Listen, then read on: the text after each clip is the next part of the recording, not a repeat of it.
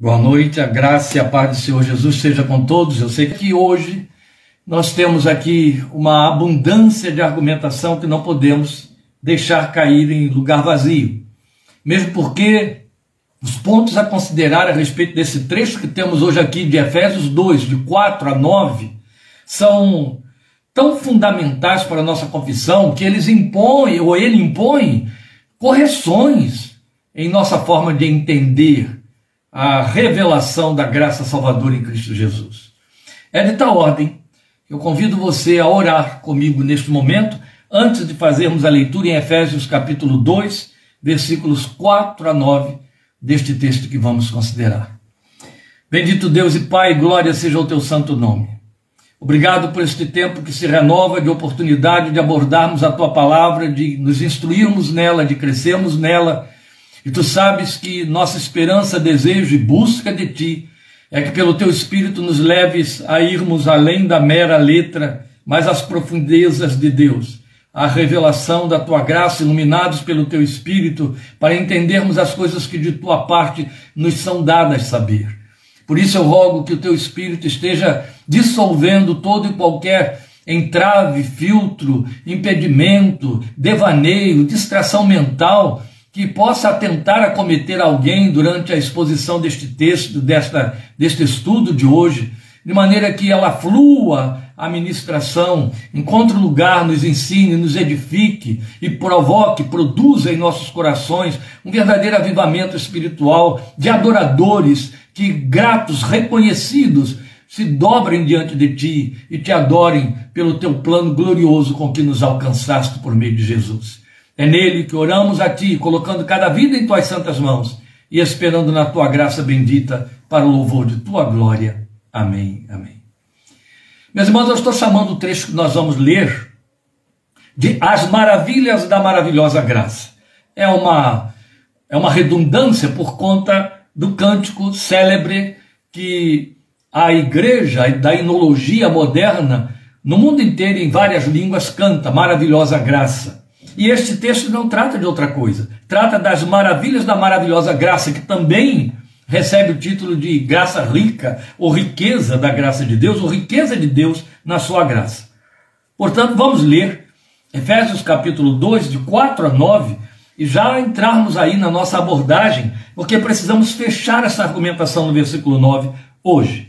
E o texto que dá sequência ao que estivemos considerando semana passada, na abertura do capítulo 2, ou na continuidade do capítulo 2, na verdade, já abordamos o capítulo 2 por duas vezes aqui, não é? De 1 a 3. E agora a partir do versículo 4. Todavia Deus, ou mas Deus, conforme está nas versões mais antigas, todavia Deus, que é rico em misericórdia, pelo grande amor com que nos amou, deu-nos vida com Cristo, ou vivificou-nos com Cristo quando ainda estávamos mortos em transgressões. E aqui ele põe em parênteses, pela graça vocês são salvos. Ele adianta o argumento que virá logo em seguida.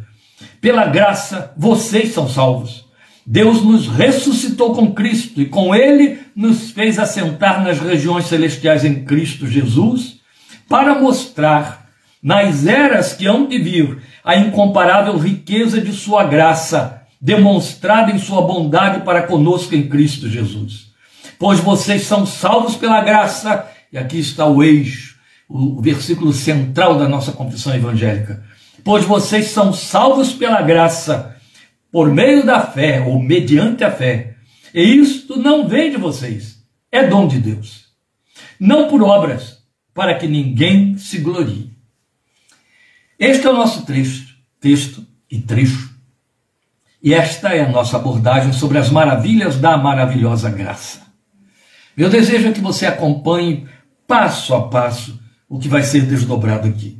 Veja, você vai lembrar que estivemos considerando nas duas últimas semanas, em especial na última semana, o texto dos versículos 1 a 3, em que Paulo deixou claro, ele traz uma visão, a forma como Deus vê o homem no mundo, morto morto em suas ofensas e, pecado, pecados. Cadáver. E ele diz: Nós éramos assim, nós estávamos assim, estávamos mortos. Procuramos definir, até usando argumentos de, de alguns outros estudiosos célebres, como reforço, o fato de que não há meio morto, não há uma neutralidade nisso aí, não há alguém que está, em, está, está saindo da morte para a vida de forma lenta. Não. O homem que está em Cristo, o homem incrédulo, o homem que ainda não entrou na aliança do sangue do Cordeiro, está morto. Morto espiritualmente, morto para Deus e inerte e incapaz de produzir qualquer coisa que agrade a Deus, porque morto é morto, não reage ao que está à volta. Bem, nós vamos ainda bater isso um pouquinho mais, mas eu quero mostrar a você o fato de que o apóstolo veio trabalhando isso nesses três primeiros versículos, e aí ele nos apresenta um estado terrível, um estado é, é, deplorável, uma situação que precisa ter uma mudança radical, não é? Então, ele muda agora no versículo 4 o foco. Depois dele dizer a morte está morto, sem volta, sem jeito, não tem como viver por si mesmo. O morto não ressuscita a si próprio. Aí ele entra mudando o foco completamente. Ele tira a visão dos mortos ou do homem na sua queda, a visão do homem para focar em Deus, a visão de Deus. É quando ele entra com mas Deus, todavia Deus. Então é lindo como a argumentação se transforma, mudando radicalmente o foco do homem para Deus. É isso que o verso 4 faz. Todavia Deus, que é rico em misericórdia pelo grande amor com que nos amou, vivificou-nos, deu-nos vida, é o que o versículo 5 diz. Então a situação do homem perdido estava estabelecida desde a queda do Éden. Você vai lembrar disso. Não é algo que precisava ser feito. Alguém teria de fazer algo.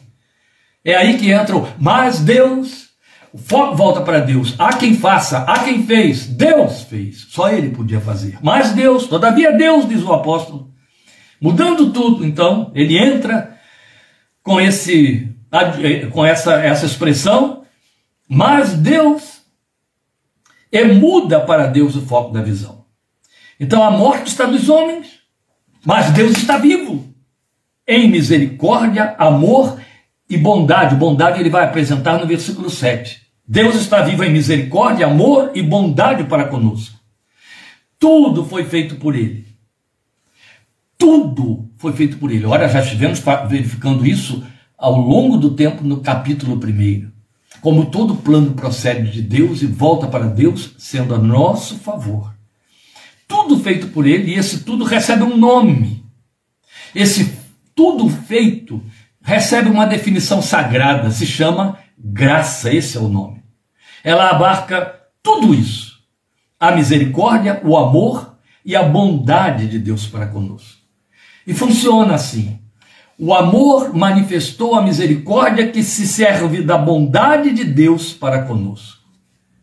Amor, misericórdia e bondade são os três vieses da graça. A graça operou isso. A graça fez com que o amor manifestasse a misericórdia que se serviu da bondade de Deus para conosco. Isso é a graça.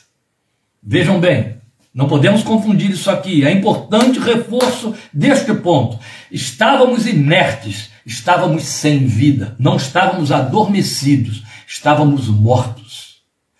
Esta é a condição do homem que está ali do lado de fora. Do homem que não quer contato com o Evangelho, não quer confessar a fé cristã. O homem que não quer nada com a cruz, que arranja mil evasivas religiosas e adaptações e bengalas religiosas para não ser confrontado com a cruz, para não ir para a cruz. Ele está morto.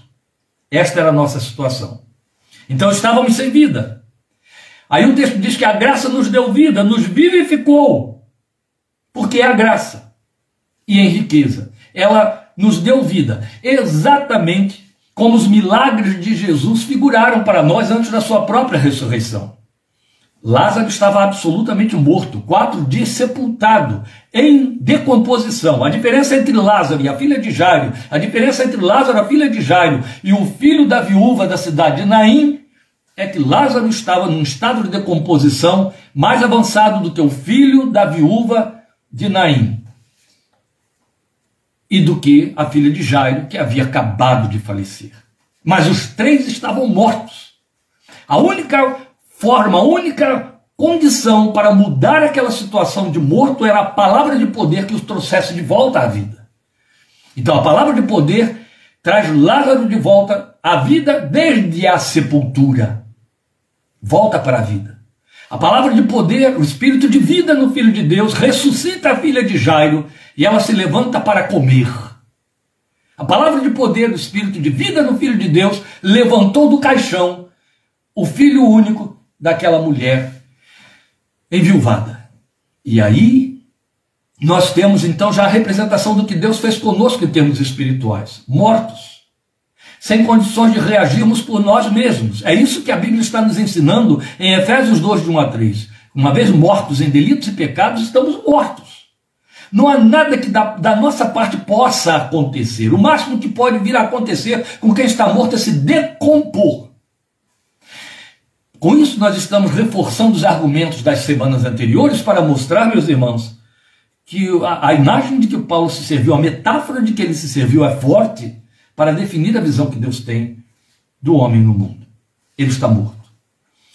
Então nós temos a primeira referência da graça, nos versículos 4, a primeira parte do versículo 5. A graça nos trouxe o amor de Deus. Veja, todavia Deus, que é rico em misericórdia, pelo grande amor com que nos amou, deu-nos vida com Cristo quando ainda estávamos mortos em transgressões. Deu-nos vida com Cristo. Estávamos mortos e ele então trouxe vida. E ela então, a graça, nos trouxe o amor de Deus, nos revelou o amor de Deus. Está aqui o texto dizendo literalmente que pelo grande amor com que nos amou, foi amor. O que moveu Deus a contemplar os filhos de Adão mortos nos seus pecados e trazer-lhes vida em Cristo Jesus foi amor. A ira de Deus cai sobre os filhos do pecado, sobre os filhos de Adão, por conta da sua justiça, mas o amor de Deus continua atuando e pelo amor de Deus ele vem em nosso socorro para mudar o quadro que estava definido como de morte e morte eterna. Então, literalmente significando que nos deu vida. Esse amor significa isso, e esta vida em Cristo a vida de Cristo. Este é outro ponto que precisa ser salientado aqui. Quando a Bíblia diz que ele nos deu vida, está nos dizendo que nos deu a vida de Cristo. Vamos lembrar, meus irmãos, nós temos duas palavras gregas muito próprias que só tem uma tradução na nossa língua. Vida. Traduz as palavras bios, de onde biologia e tudo mais que você conhece ligado ao bio, não é? E Zoe, que as nossas versões, para poder definir e fazer diferença entre vida biós, coloca como vida eterna. A vida que Jesus nos trouxe não é a vida biós.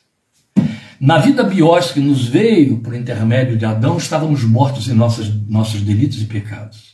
Quando a Bíblia diz que Deus nos deu vida com Cristo, e o texto é com Cristo, a preposição é sim, é juntamente com.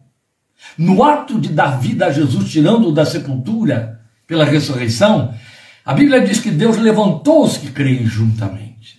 Nos deu a vida de Jesus, vida Zoe. A vida que não podia morrer mais. Entende? Jesus nasce com vida biose e morre com essa, essa vida na cruz. Deus o levanta do sepulcro na ressurreição com a vida Zoe, a vida que não morre mais. E aí é bom a gente atentar para o fato de que o Filho de Deus nasce, toma esta forma humana, assumindo essa vida biológica, que vai morrer na cruz, mas ele próprio, e ele sabia disso, ele declarou: Eu dou a minha própria vida, ninguém a toma de mim. Ele declara: Eu sou a vida, Zoe, a vida eterna. E ressurreição e vida. Deus nos deu a vida de Cristo. Entende? Deus não nos deu uma centelha da vida de Cristo, Deus não nos deu um sacudir, um despertar do estado de morto. Não, não. Ele nos deu a vida que está em Cristo. A vida de Cristo entrou em nós para vivermos de forma eterna. Então estávamos mortos, e numa linguagem de Paulo em Romanos capítulo 6, ele diz que nós éramos fracos, e quando éramos fracos, Deus nos amou. Fraco ali ele quer dizer estávamos em pecados ou mortos, incapacitados, daí fracos incapazes de reagir por nós mesmos. Porque mortos, incapazes de exercermos qualquer manifestação de vontade em direção a Deus. E é importante você gravar isso aqui. Porque mortos, incapazes de manifestar qualquer qualquer manifestação de vontade em direção a Deus, de exercermos. Qualquer manifestação de vontade em direção a Deus. Por nós mesmos, não, porque mortos não têm vontade, ou não têm capacidade dentro da sua vontade. Então lembremos que uma vez mortos, não éramos espirituais. Ora, essa linguagem nós já conhecemos. Paulo escreve aos Coríntios e diz que os que é, não são espirituais não podem entender as coisas espirituais. Falamos as coisas espirituais com os espirituais, porque os que não são espirituais não entendem das coisas espirituais. Mortos não éramos espirituais. Se mortos não éramos espirituais, logo se cumpria a palavra em que Paulo esclarece e ensina aos Coríntios, dizendo que não podíamos compreender as coisas espirituais. É só uma questão de refrescar nossa memória quanto à forma como vivíamos antes de encontrarmos o Evangelho. É só prestarmos atenção, termos a nossa atenção voltada para a forma como vivem os nossos amigos e nossos parentes que estão fora do Evangelho. Você fala, fala, fala para eles, mostra N vezes muitas coisas e eles não entendem. Fazem assim, dizem por respeito até que estão aceitando, mas não entendem. Você percebe que não entra lá. Não há condição de compreender porque não são espirituais, então não entendem as coisas espirituais precisam ser vivificados, levantados da morte, como aconteceu conosco. Só assim, tornados não mortos, mas espirituais, espiritualmente vivos, podemos compreender as coisas celestiais, as coisas da palavra de Deus. Ela deixa de estar selada, deixa de ser apenas um livro.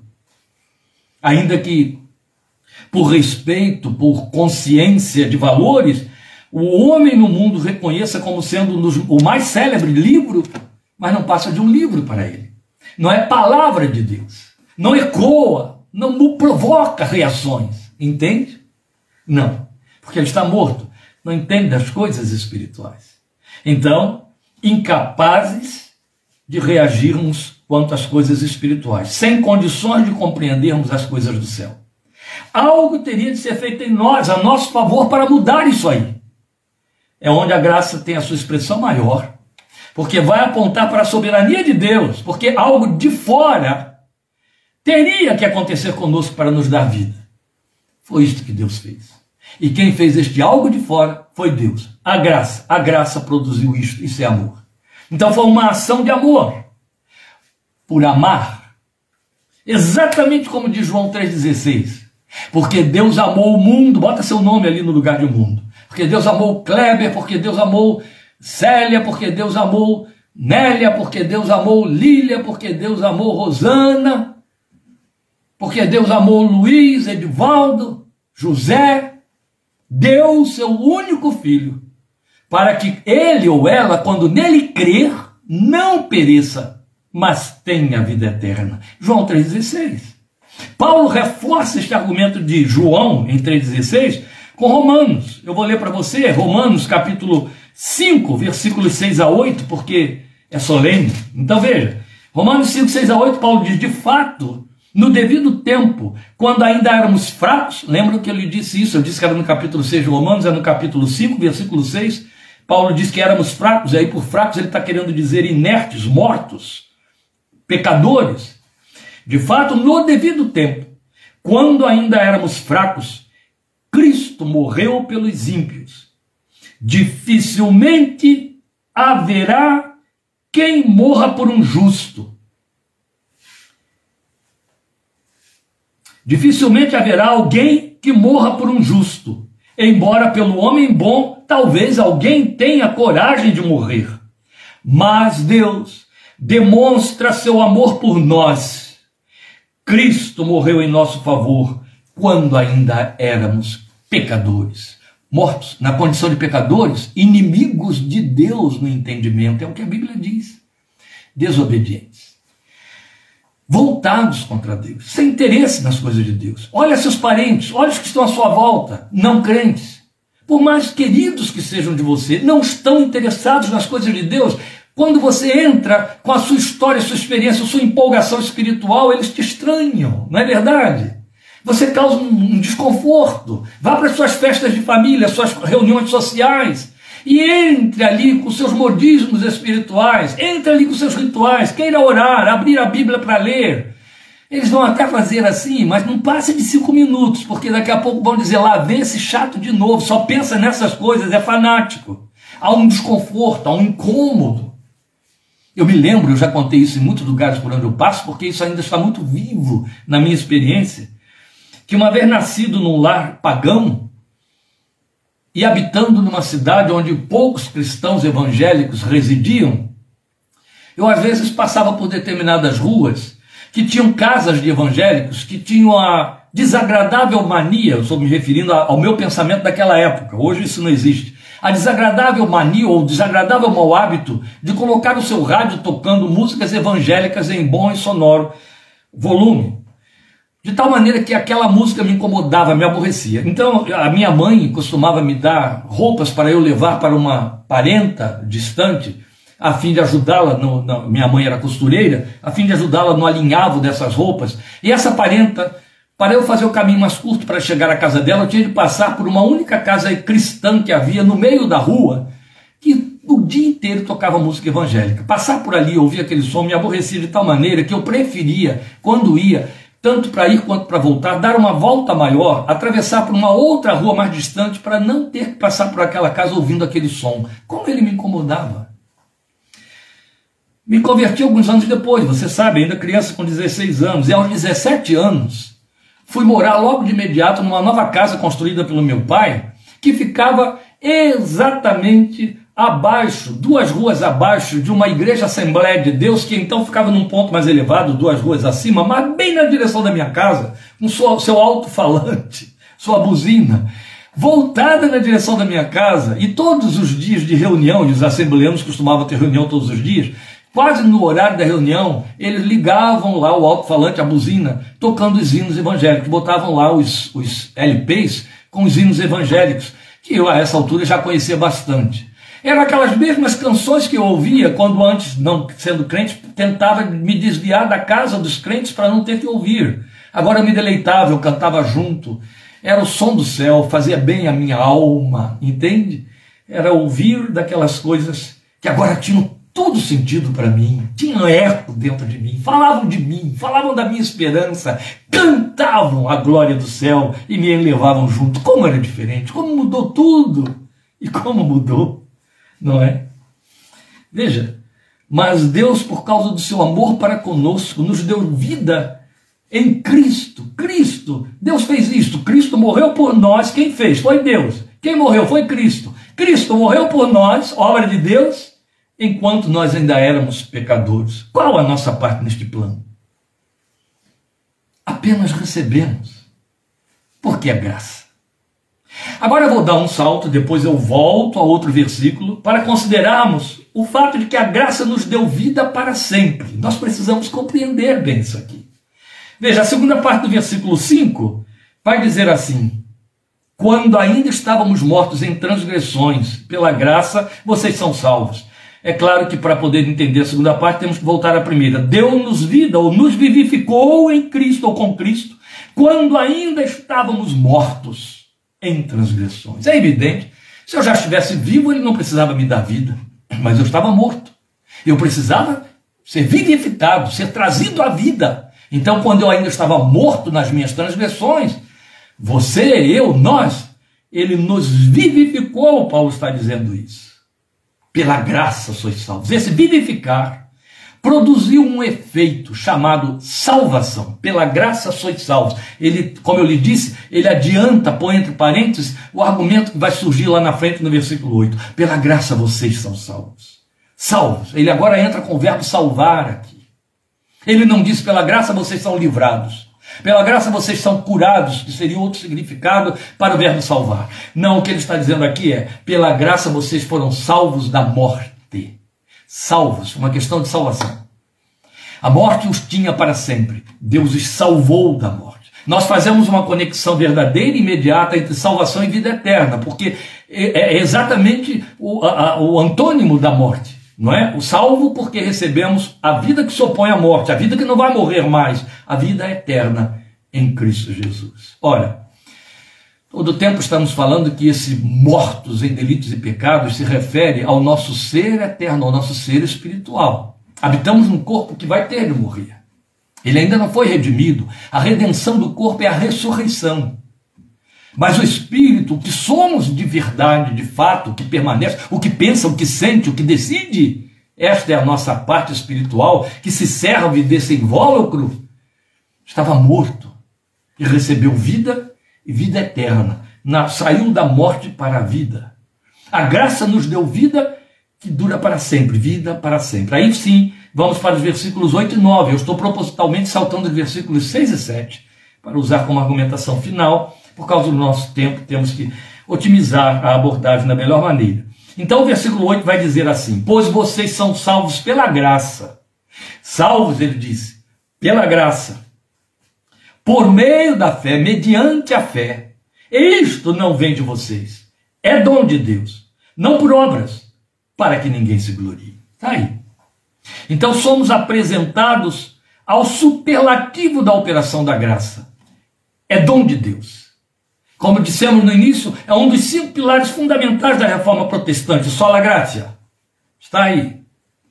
Pois bem, o que, é que o apóstolo está fazendo aqui? Depois de mostrar que a graça nos alcançou dentro do nosso estado de mortos, lá no porão, lembra que nós falamos isso no início, usamos essa metáfora aí, estávamos no porão, estávamos na sepultura, estávamos mortos lá no fundo, na, no abismo. E aí seria a palavra melhor a ser empregada, estávamos no abismo, lá no porão, então nos alcançou lá dentro. Estávamos incapacitados para reagir. O apóstolo então reitera que a graça é obra de Deus a nosso favor e nunca uma obra nossa a favor de Deus. Ele fala isso no versículo 8, ele reforça no versículo 9. Prestem atenção. A graça é uma obra de Deus a nosso favor. A graça não se traduz em hipótese alguma, nem dá espaço para isso a uma obra nossa a favor de Deus. Não há obra alguma nossa a favor de Deus, que justifique a graça, que atrai a graça, que faça a graça acontecer. A graça é ação exclusivamente divina. Então o verso 8 é o núcleo, é o eixo, é o cerne da confissão salvadora, da confissão evangélica, que esteve encoberta por séculos, até o século da reforma de Lutero. Que disse, né? Isto é dom de Deus, ele trouxe ênfase ao versículo 8, não vem das obras.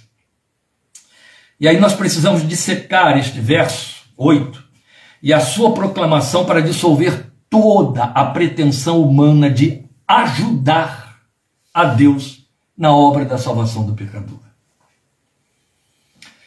Não há ajuda adjutório, não há ajuda que o ser humano possa oferecer a Deus a favor de sua própria salvação. Mas um entendimento incompleto da mensagem do agir da graça no verso 8 leva a perdas irreparáveis para a fé. Vamos voltar aí pois vocês são salvos pela graça, por meio da fé, e isto não vem de vós, é dom de Deus. Meus queridos, vamos atentar para isso aqui. Desde os primórdios da humanidade e o estudo antropológico das religiões só prova isso, não precisa de teologia, basta antropologia, até a sociologia, isso vai se comprovar. Basta você estudar os povos e a formação dos povos e as expressões e a religiosidade dos povos, e isso se confirma. Que desde os primórdios da humanidade, o homem, na sua soberba espiritual inerente, ele acha que pode salvar a si mesmo. Luta por isso, corre atrás disso. Ou então abre mão disso, porque desiste. Uma vez que ele sabe que não pode se salvar, ele não aceita qualquer outro tipo ou hipótese de salvação. E jamais deixou de tentar essa salvação falando em termos de humanidade. Então, das religiões animistas, aquelas praticadas pelas tribos primitivas africanas, as grandes filosofias, corolários de ideias foram engendrados com a pretensão de convencer o homem de que ele pode salvar a si mesmo. E ao mesmo tempo em que isto denuncia a consciência de culpa e de pecado, não é? Porque se ele está em luta, em busca de salvar a si mesmo, ele está se denunciando como consciente de sua culpa de estar em pecado. Ao mesmo tempo, isso aponta a soberba pretensiosa do homem quanto a não depender exclusivamente da ação divina para se salvar. Faz parte da natureza decaída, faz parte da estrutura humana. Querer ter controle sobre todas as coisas, isso inclui Deus. Qualquer ação da parte de Deus, daí a soberania de Deus causar muito desconforto, até em crentes. Eu estou pondo interrogações altas aqui. Brilhantes, certo? Mas até em crentes. A ideia da soberania de Deus causa desconforto. Porque a soberania de Deus significa perda de controle meu. Tudo que ele pretendeu e propôs a Abraão, com quem entrou em litígio com o povo de Israel, que sempre saiu dessas, dessa linha. E Paulo, então, pega o chamado de Abraão e diz: Ele é pai dos que creem e sigam nas pegadas da fé que ele teve. Romanos capítulo 4, versículos 12 a 18. Depois você leia com critério e detidamente esse texto aí. O homem tem um desconforto quanto à soberania de Deus, porque saber soberania de Deus significa minha absoluta dependência, na qual eu nada posso fazer, nenhum adjutório.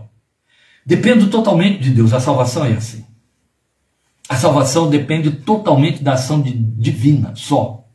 Mesmo quando a proclamação paulina da doutrina da graça salvadora surgiu, vieram as tentativas de anular a ação soberana de Deus com preceitos adjutórios da graça.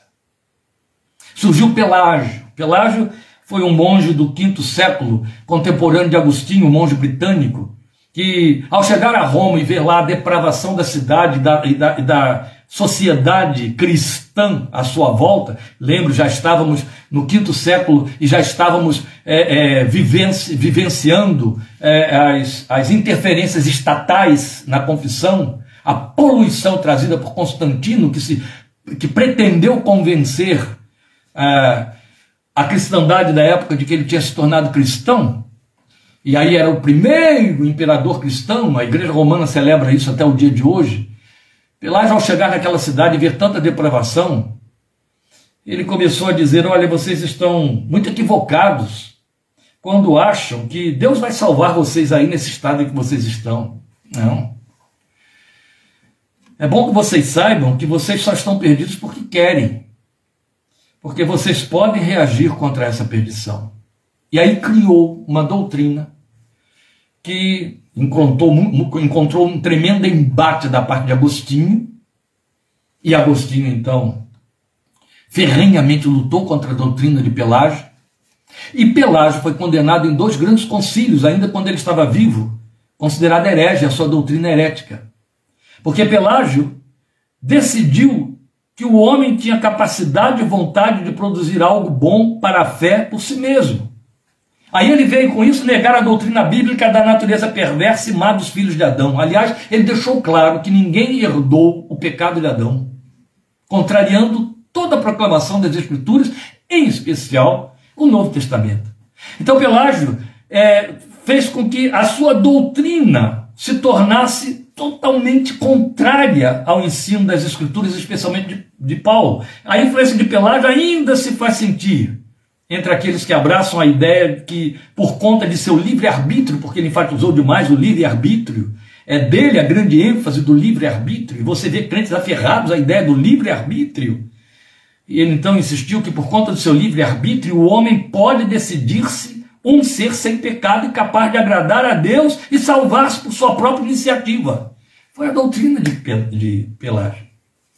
Ora, ele atraiu multidões. Ele ainda influencia nos dias de hoje, porque o homem continua nessa luta oculta, às vezes não tão oculta, de resistir à soberania de Deus e de pretender ter algum mérito na questão da salvação.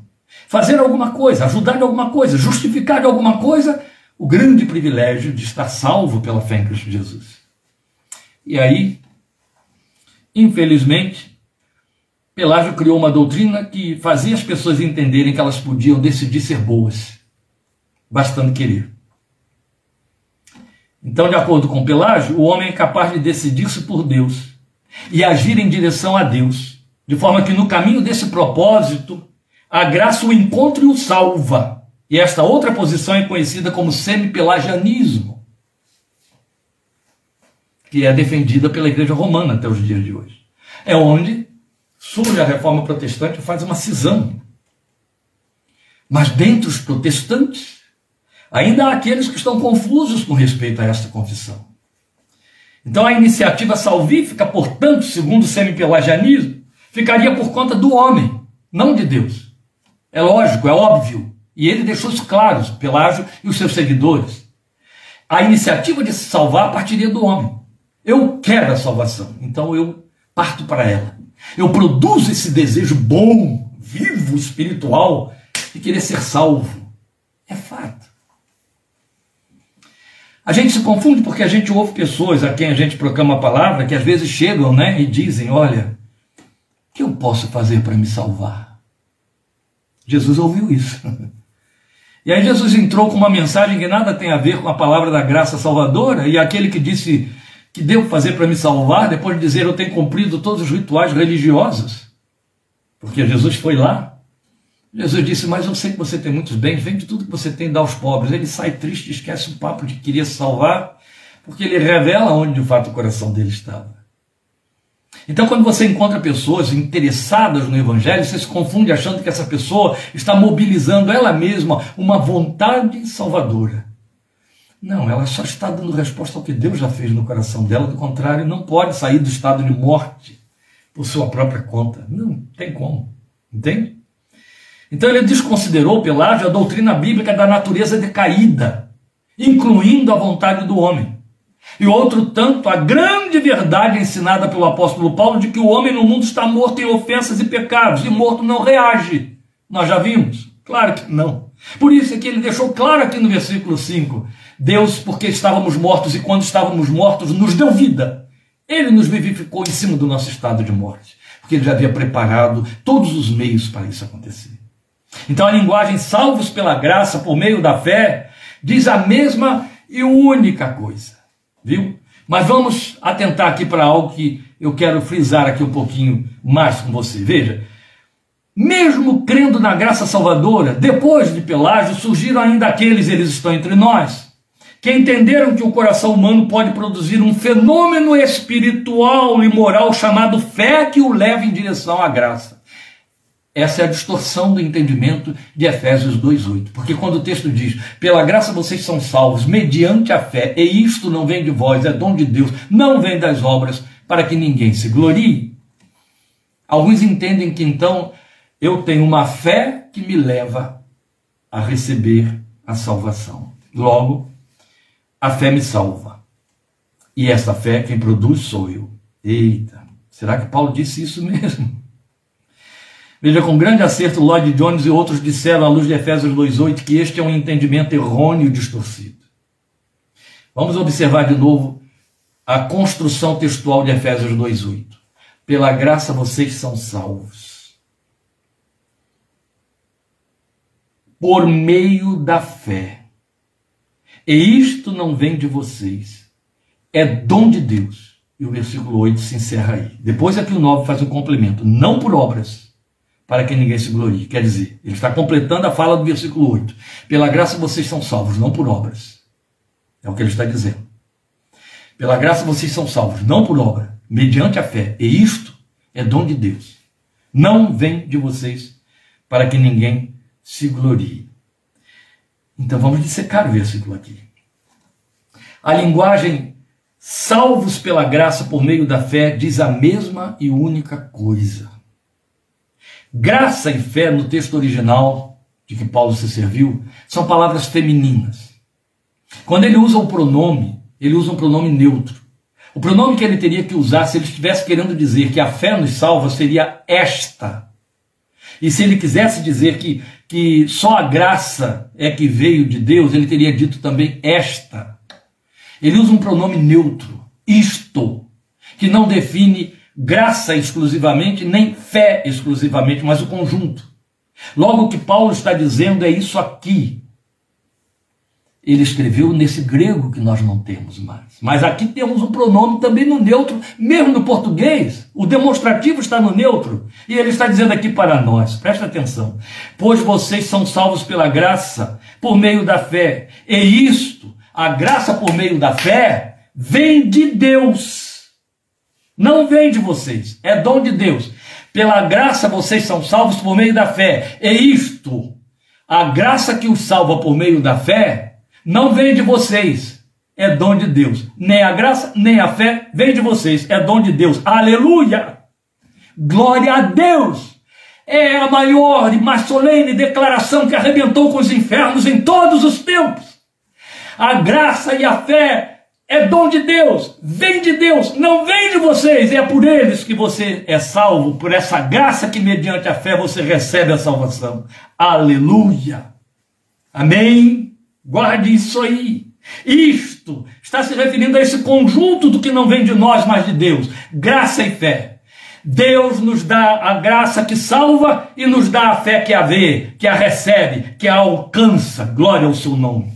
Outro tanto reforça o seguinte, consolida o argumento dizendo: não vem das obras. No verso 9. Por quê? Porque se produzíssemos nossa própria fé para crer, nós seríamos salvos por uma obra chamada fé. E quem mais salienta este argumento é Lloyd Jones, mas ele é repetido por Iesber, por tantos outros homens de Deus, reformadores, reformistas, reformados, homens de fé zelosos pelas Escrituras, o tempo todo entenderam e defenderam o argumento paulino e bíblico de que se eu produzo uma fé que me salva, eu produzo uma obra. Logo estou sendo salvo por minha própria obra. Não produzo. E é muito importante salientarmos isso aqui. Porque não é apenas uma questão de vinculação com a questão da salvação. Ainda temos um imenso exército de crentes incautos e confusos, enganados, que entendem que nós podemos produzir alguma coisa que atrai Deus, mobiliza Deus, move Deus, reduz Deus, amplia Deus, chamada fé. Então a minha fé ordena, a minha fé mobiliza, a minha fé faz acontecer. E se eu não tenho fé, então as coisas não acontecem. Se não acontece, a culpa é toda minha porque eu não tenho fé suficiente para que aconteça. Deus vira um joguete no meio dessa brincadeira de mau gosto. Não. A Bíblia diz que a fé é dom de Deus. Quando a Bíblia diz que você apresenta a fé como fruto do Espírito, a fé é isso, ela é dom e ela é fruto, está apenas mostrando qual é a sua resposta, porque aí está falando de sua confiança na palavra. Mas a capacidade para crer, chamada fé, é Deus quem te dá. Judas escreve dizendo que a fé, uma vez por todas, foi dada aos santos. Glória a Deus. Paulo escreve aos Tessalonicenses e diz que a fé não é para todos. Cuidado com isso, presta atenção e chore por conta disso. Porque você sabe de muita gente que te cerca para quem a palavra não produz nada. E aí a gente fica temeroso de que eles estejam dentro do contexto que Paulo diz: a fé não é de todos. Hum. É Deus quem dá. A fé que uma vez por todas foi dada aos santos. Aleluia. Glória a Deus não vem das obras. Se nós produzíssemos uma fé que nos salvasse, nós seríamos salvos por uma obra chamada fé. Tudo vem de Deus. Ele decidiu em amor mudar a nossa irremediável situação de mortos espirituais, dando-nos vida em Cristo, com Ele. Vida em Cristo e com Ele. E aí nos ofereceu a graça e a fé para que recebêssemos essa vida sem qualquer mérito nosso ou ação que nos favorecesse, como pretendia Pelágio. Então a obra da salvação do pecador depende total e exclusivamente da ação e da vontade de Deus. O homem perdido em seus pecados não tem vontade alguma boa e suficiente para levá-lo a decidir-se por Deus. Não tem, não tem, não tínhamos. Por isso a graça é graça. E é onde reside toda a segurança de nossa salvação eterna, glória a Deus, porque se Ele fez, Ele dá conta. Aleluia. Amém.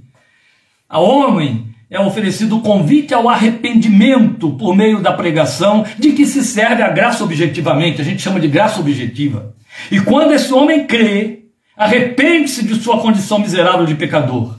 Esse crer que resulta em arrependimento, e a própria Bíblia diz que a tristeza, segundo Deus, opera arrependimento, é Deus quem gera isso também, já é a ação da graça de Deus operando subjetivamente. Lá dentro a gente chama de graça subjetiva. Esta é a razão porque somos convidados a confessar o nosso arrependimento. Se com a tua boca confessares a Jesus como Senhor e no teu coração creres, serás salvo. Paulo nos diz isso em Romanos 10, 9. Glória a Deus. Em seguida, a graça nos é apresentada como aquela que nos exaltou sublimemente. É quando então a gente propositalmente volta aos versículos 6 e 7. Veja, Deus nos ressuscitou com Cristo e com Ele nos fez assentar nas regiões celestiais em Cristo Jesus, para mostrar nas eras que hão de vir a incomparável riqueza de sua graça, demonstrada em sua bondade para conosco em Cristo Jesus. Esses são os versículos 6 e 7. Eu tenho apenas 15 minutos para encerrar essa abordagem sem eu atropelar a uma hora prometida. Mas eu quero dizer e lembrar aos irmãos que quando nós começamos os estudos em Efésios, no capítulo 1, nós dissemos que estávamos entrando numa profunda é, escritura doutrinária que nos mostrava as riquezas espirituais que nos estão reservados e que passam batidas porque não nos damos conta delas. Aqui elas estão, ela está essa riqueza por causa da graça muito bem delineada pelo apóstolo nos versículos 6 e 7. É com pesar, é com tristeza, é com lamento, e muitas vezes já fiz isso com lágrimas, conhecendo crentes, crentes que gemem do meu lado, passando fome espiritual, fazendo queixas para as quais já tinha respostas antecipadas dadas por Deus por não compreender estas coisas, não vê-las, não usar a fé para vê-las. Deus nos ressuscitou com Cristo e com ele nos fez assentar nas regiões celestiais em Cristo Jesus. Como a gente joga isso tudo para os dias da eternidade, embora Paulo tenha colocado no passado, a gente joga para o futuro. Ele me ressuscitou com Cristo, não, ainda estou aqui e vou morrer vou pegar uma Covid, vou pegar uma doença assim assim, vai surgir tal coisa, um atropelamento, um assassinato, e ó, pum, partir desta vida. Aí depois eu vou ter a minha ressurreição, e aí depois que eu morrer, eu vou me assentar com Cristo nos lugares celestiais. Percebe como a gente faz um, uma, um transverso do que nos foi dado e dito, porque não entendemos o que nos foi dito? Quando a Bíblia diz que Deus nos ressuscitou com Cristo, e com ele nos fez assentar nas regiões celestiais em Cristo Jesus. Paulo está usando de pronome, de, de preposições repetidas e redundantes. No grego ele está usando uma preposição muito forte que é traduzida na nossa língua por com, que é sim. Então ele está dizendo: Deus nos ressuscitou sim Cristo, quer dizer, com Cristo, e sim Ele, ou seja, e com Ele nos fez assentar nas regiões celestiais Sim, Cristo, em Cristo Jesus, com Cristo Jesus. Então ele está colocando no passado algo que nós não estamos vivendo no espírito, nós não estamos vivendo na carne, mas que podemos e devemos viver no espírito. É onde existe uma diferença abissal entre crente e crente, entre ovelha e ovelha. É onde você encontra crentes carnais ou mendigos na fé e crentes espirituais adoradores exaltando a Deus. Eu não estou me referindo a crentes cheios de, de estereótipos pentecostistas ou coisa semelhante. Não, eu estou falando de felicidade, de coração feliz, de coração abrigado, domado por paz e pelo descanso prometido pelo Filho de Deus. Corações triunfantes. Vamos lembrar Paulo escrevendo e dizendo: graças a Deus que em Cristo nos faz triunfar, que nos conduz em triunfo em Cristo. Ele está falando isso de dentro de uma prisão, meus amados. Paulo, de dentro de uma prisão, está dizendo: graças a Deus que em Cristo sempre nos conduz em triunfo. Paulo está escrevendo aos romanos e dizendo para os romanos que, ainda que atravessando pela espada, por fome, perseguição, nudez, somos mais do que vencedores em Cristo Jesus. Que linguagem paradoxal e contraditória é esta? É negacionismo? Não. Ele está falando de um triunfo que existe. Ele está falando de um mais que vencedores como um fato real. Ele não está falando de utopia, ele não está falando de esperança. Ele está falando de uma realidade espiritual que poucos percebem. Quando a Bíblia diz que você foi tornado vivo depois de estar morto, está dizendo que sua vida mudou. Algo foi plantado dentro de você que faz uma diferença abissal entre o que você é e o que era, entre o que você era e agora tem de ser, entre o que você é e aqueles que ainda não são. Seu coração tem que estar livre de medo, descansando que a vida de Deus está dentro de você. O que quer dizer isso? Ora, esta é uma linguagem profunda e eu quero ir passo a passo com ela para que você perceba isso aí. Veja, eu alterei então a abordagem de forma proposital por conta disso mesmo, indo agora para os versículos 6 e 7 que estão no meio da argumentação. Porque eles estão falando de nossa união com Cristo, ó, com Cristo, em Cristo, com Cristo.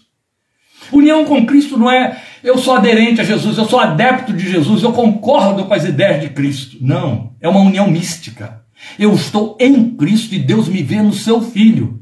E aí você vai entender isso agora, em nome de Jesus. Martin Lloyd Jones, que eu cito muito, porque foi o grande pregador que faleceu em 1981, ele é contemporâneo da nossa geração. Ele costuma dizer que não se pode ser cristão sem uma união mística e factual com Cristo, que de fato procede dentro do plano de Deus. Porque Cristo, em sua oferta vicária, quer dizer, nos substituindo no nosso lugar, a nosso favor, nos substituiu de fato. E Deus nos imputou justiça por meio do sacrifício do seu filho. Trocando em miúdos, ainda que minimizando algo tão excelente, vai entender isso assim. Por conta de termos pecado em Adão, estávamos sujeitos ao juízo de Deus, cuja santidade, cuja pureza moral não pode é, passar por cima do pecado. A justiça de Deus não pode ser conivente com o erro. Não pode deixar o erro impune, porque é agressivo a Deus. Tem a ver com sua moral, ele é o padrão da perfeição absoluta. Se Deus for conivente com o erro, se Deus der de ombro para o erro e para o pecado, ele está simplesmente abrindo um abismo do tamanho do inferno para o comportamento da humanidade. Então, porque o homem pecou debaixo de uma proibição e desobediência, ele disse: Você vai morrer. E essa morte, então, ficou na natureza humana, na natureza de Adão, e passou para todo ser humano através de Adão. Adão se tornou cabeça de uma raça. A gente chama de, e Lloyd Jones usa muito essa expressão, de chefe federal. É uma federação, entende? Você se tornou herdeiro de Adão nos termos literais em que uma pessoa se torna herdeira. Preste atenção no que nós entendemos como herança nos dias de hoje. Uma criança nasce e os seus pais tem grandes empresas ou uma grande empresa e por conta da riqueza que essa empresa lhe traz, muitas propriedades. Essa criança nasce e tem apenas o privilégio de ser filho daquela família. Essa criança se torna adolescente, se torna jovem e na sua vida adulta perde esses pais que construíram esse grande patrimônio que ela herda. O que, que ela fez para conquistar todo aquele patrimônio e se tornar herdeira daquele patrimônio que a torna rica da noite para o dia. Nada, apenas nasceu filha daqueles pais e herdeira. E aí se tornou rica. De igual maneira, uma pessoa é filho de uma outra pessoa que tem dívidas homéricas com o fisco, com a sociedade, e com seus patrimônios e morre.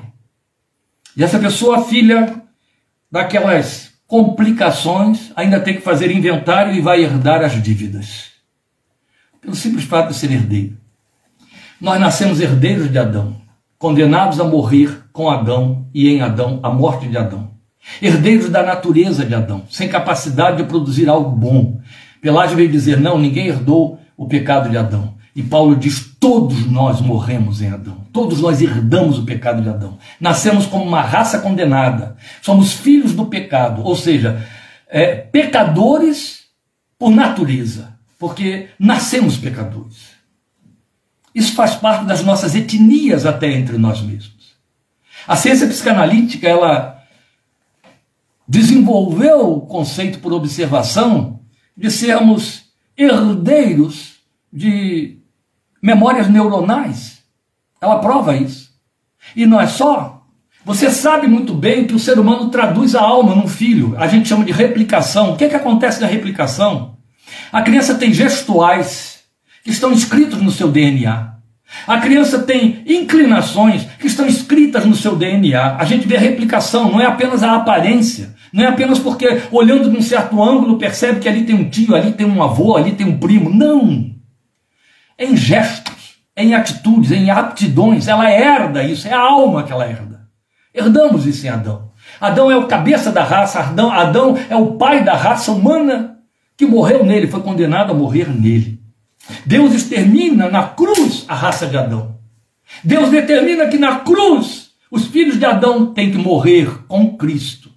Esta é a razão porque Jesus encarna. Jesus não nasce de Adão. Jesus nasce santo e perfeito porque ele já era filho antes de encarnar. Encarna no ventre de Maria e traz sobre si a herança adâmica para matá-la na cruz, para que ela morra na cruz, porque na cruz a raça de Adão em Cristo receberia o juízo para satisfazer a santidade de Deus.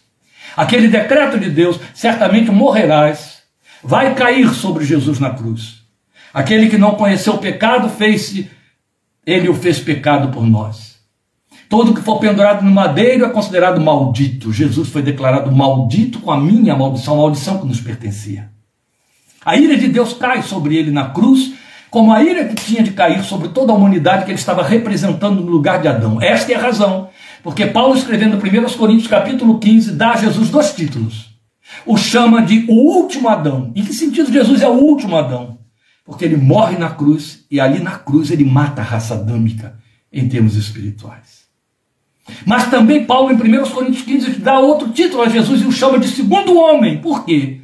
O primeiro homem, chefe federal, foi Adão.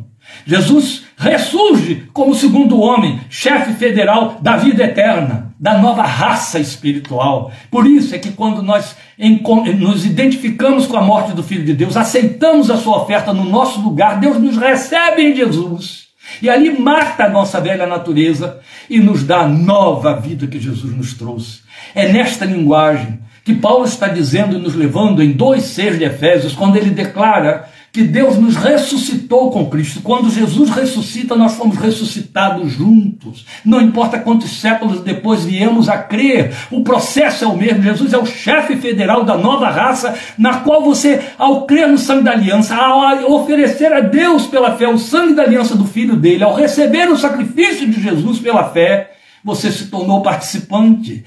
Este é o cálice, Jesus disse, da nova aliança no meu sangue. E aí nós nos tornamos aliados dele e então inseridos na sua nova natureza. E Deus, para nos garantir, já aprendemos isso no capítulo 1 de Efésios, colocou o Espírito do Filho dentro de nós. Aleluia. Para que a nova natureza tivesse expressão de verdade. Não importa que você esteja num corpo decadente que você esteja no meio de uma sociedade decadente. Não importa que você pertença a uma política decadente, a malignidade dos homens que ditam leis, que dizem para você vá por aqui, não vá por ali. A igreja atravessou isso por dois milênios e ela atravessou no pior momento da sua história, que foi no primeiro século, e venceu. Por quê? Porque ela vivia a vida do ressurreto. Porque ela sabia que o que está ali dentro dela é totalmente diferente do que está lá fora. São eles que se abalam, que se miscuem, que se misturam, que se sujam naquilo que pertence a César. Mas não a igreja. A igreja tem uma outra vida, tem uma outra esperança, tem uma nova visão, tem outro propósito. A igreja não tem medo da morte. O cristão, aquele que ressuscitou com Jesus, ele tem expectativa de céu, de vida eterna. Ele sabe que a morte só pode afetar isso aqui, mais nada. E ele anseia por aquele dia em que ele vai tomar assento junto ao trono, porque foi assentado já, já está, esse lugar está garantido, assentado nos lugares celestiais. Então, por que, que é importante entendermos isso como sendo riqueza para nós? Vejam, meus queridos, a súmula do que temos aqui está no efeito de nossa união com Cristo, pela fé nele e em sua obra. Nós vamos voltar com mais reforço a esses argumentos quando formos estudar os versículos 11 até o final do capítulo 2, mais adiante, não é? Então veja. Nós vamos lembrar o que Deus fez com Cristo. Depois de deixá-lo descer aos porões da morte, pelo sepultamento, ele o levantou dentre os mortos, lembra, já consideramos isso, pela ressurreição, e o exaltou, não apenas tirou da sepultura, mas o elevou, assentando à sua direita, muito acima das potestades e de todo o nome, é o que está no versículo 19 do capítulo 1. Agora, no capítulo 2, versículo 6, o apóstolo está dizendo que, justamente, é isso que ele está dizendo, por nossa união com Cristo, nós também fomos levantados da morte espiritual. Isso já aconteceu, é assim que Deus nos contempla, como vidas que estão vivas, já levantados da morte espiritual A ressurreição já está instalada em nosso ser, aguardando o dia da sua manifestação. Mas enquanto aqui estamos, já ocupamos em Cristo, com Cristo e por Cristo o lugar exaltado em que ele se encontra, muito acima de todo governo e autoridade, poder e domínio, de todo nome que se possa mencionar. É 1,21, perdão, eu disse 1,19. Então, uma das várias razões aqui está, porque não podemos admitir crentes apavorados e preocupados com demônios e ingerências demoníacas. O lugar espiritual que nós ocupamos, e os demônios sabem disso, e Deus declarou isso, é muito acima de todas as potestades o fato do diabo ser tentador não quer dizer que ele tem poder sobre você. Não, a Bíblia é clara quando diz que você recebeu autoridade contra ele sobre ele, em Cristo, por sua união com Cristo. Glória a Deus. É a linguagem que o apóstolo vai retomar. No capítulo 6, versículo 10, estudaremos isso no tempo de Deus, quando lá chegarmos. Mas veja, eu aproveito para reforçar os seguintes argumentos com as palavras de Lloyd Jones, que foram, por sua vez, reforçadas por Yersby quando ele esclarece que a nossa união com Cristo se dá nos mesmos termos de nossa união natural com Adão. Então eu vou reforçar, como eu disse, o que eu já citei aqui. Todos nascemos de Adão, herdeiros de sua natureza decaída e condenada. Foi o que Pelágio tentou enganar, condenar, é, negar, mas a igreja o condenou duas vezes, condenou como heresia o seu ensino em dois concílios, num espaço aí de quase 20 anos entre um concílio e outro. E a palavra herdeiro se aplica muito apropriadamente aqui. Veja, Deus resolveu esse problema, estabelecendo na cruz, em Jesus, o fim da raça adâmica. Foi o que acabei de dizer aqui. Aí observe o detalhe.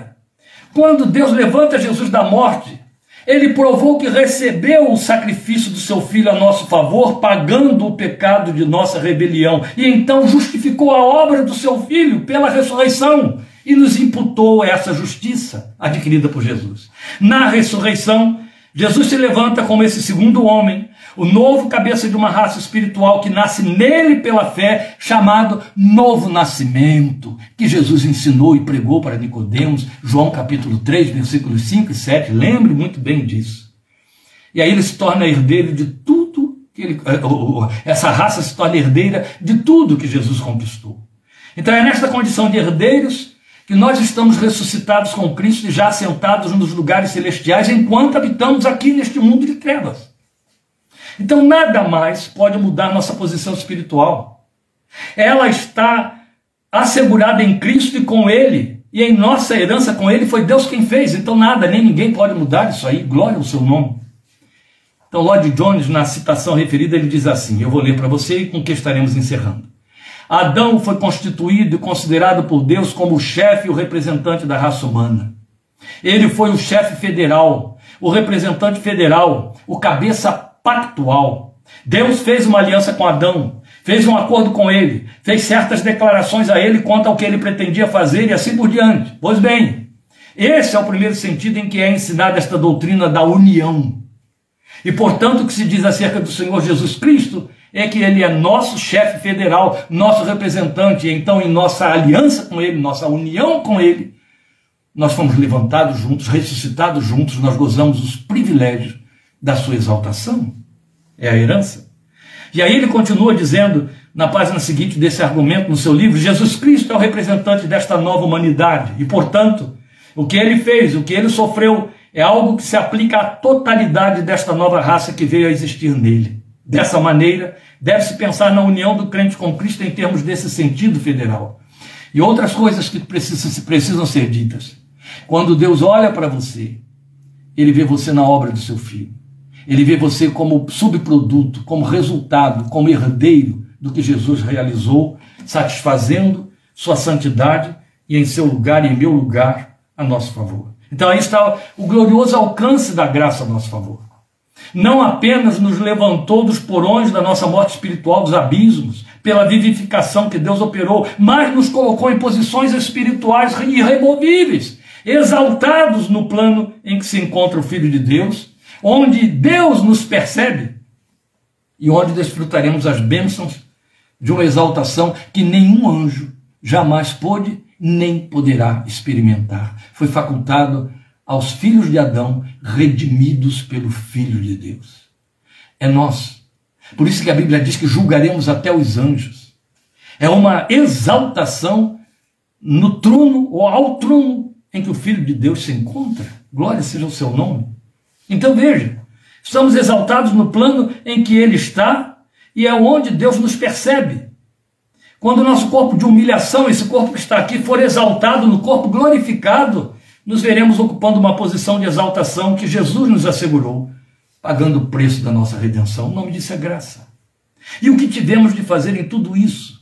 Apenas crer e receber mediante a fé. É onde a soberba humana sucumbe, não suporta. Não há nada que eu possa fazer, não há nada que eu possa me gloriar, não há nada.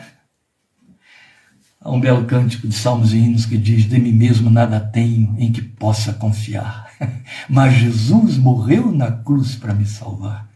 Tão somente nele espero, nele sempre esperarei. pois por sua imensa graça lá estarei. Aleluia!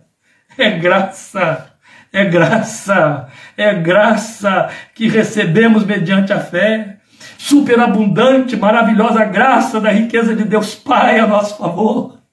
Aleluia. Até aqui nós vimos a graça que nos vem sem obras. Nosso passo seguinte, em nome de Jesus, quarta-feira que vem, capítulo 2, versículo 10, será examinar o propósito disso tudo nesse verso 10, e chamaremos de a graça que nos chamou para realizarmos as suas obras. As obras da graça de Deus. Deus te abençoe, que você o exalte, que você agradeça, que você ore e diga: Meu Deus, faz-me sentir a nova vida que está instalada em mim. Dá-me consciência, não deixe que este mundo ponha lentes distorcidas nos meus olhos, me fazendo ver pela sua ótica o que está degradado.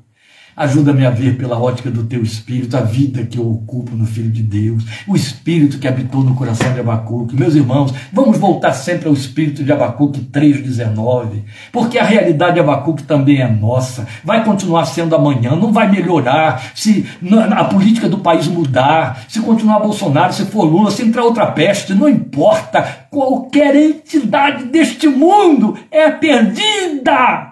Entende? Nossa esperança não está em política, em ações humanas, em desejos humanos, em sonhos, em intenções. Não, nós temos uma nova natureza e temos que viver de acordo com essa nova natureza. Se nós acompanhamos a velha natureza, a gente sofre, a gente vai recalcitrar contra os aguilhões, há dores desnecessárias. Por isso é que você pode cantar: exulta, ó crente, exulta ao Salvador bendiz, por ele protegido és livre e és feliz, não importa as circunstâncias, o espírito de vida eterna habita em você, você está ressuscitado com Cristo, não vive mais, mas o Cristo eterno vive em você pelo seu espírito. Então não deixes as lentes deste mundo te confundir. Procura olhar esse mundo pela ótica de Abacuque. Ainda que a figueira não floresça, ainda que o produto da terra minta, ainda que as ovelhas no curral não estejam produzindo, todavia eu me alegrarei no Deus da minha salvação. Não é a alegria cultica que você reserva duas horas num fim de semana para pobremente, num programa pobre que a igreja te oferece, cantar, levantar os braços, bater palmas, depois chega em casa e se intoxica com fantástico e outras nojeiras mais da vida, com as notícias da reportagem do dia seguinte, as notícias que vêm dos seus perdidos e mortos que te cercam, e você afunda de novo e enxerga a vida por essa ótica podre. Não, não, você está muito além disso aí. Entende? Não é uma alegria num ato de culto, é perene, é em tudo dar graças, é o coração adorador que não faz utopia, que não faz escapismo, que encara a realidade, intercede, ora a respeito dela com compaixão. Sabe qual é o sentimento que temos de ter para com aqueles que estão perdidos, como estávamos antes? Compaixão. Não entendem nada da vida, só entendem desta vida e o desespero é o que os, espera em todo o tempo. Ele colocou uma vida que pulsa dentro de nós e se andamos de acordo com a nova vida, como a Bíblia diz, se andarmos, se vivemos no Espírito, andemos também no Espírito, aí o coração se regozija. Amém? Deus te abençoe. Obrigado por seu desejo de acompanhar e suportar até o fim a palavra desta exortação, mais de uma hora de exposição.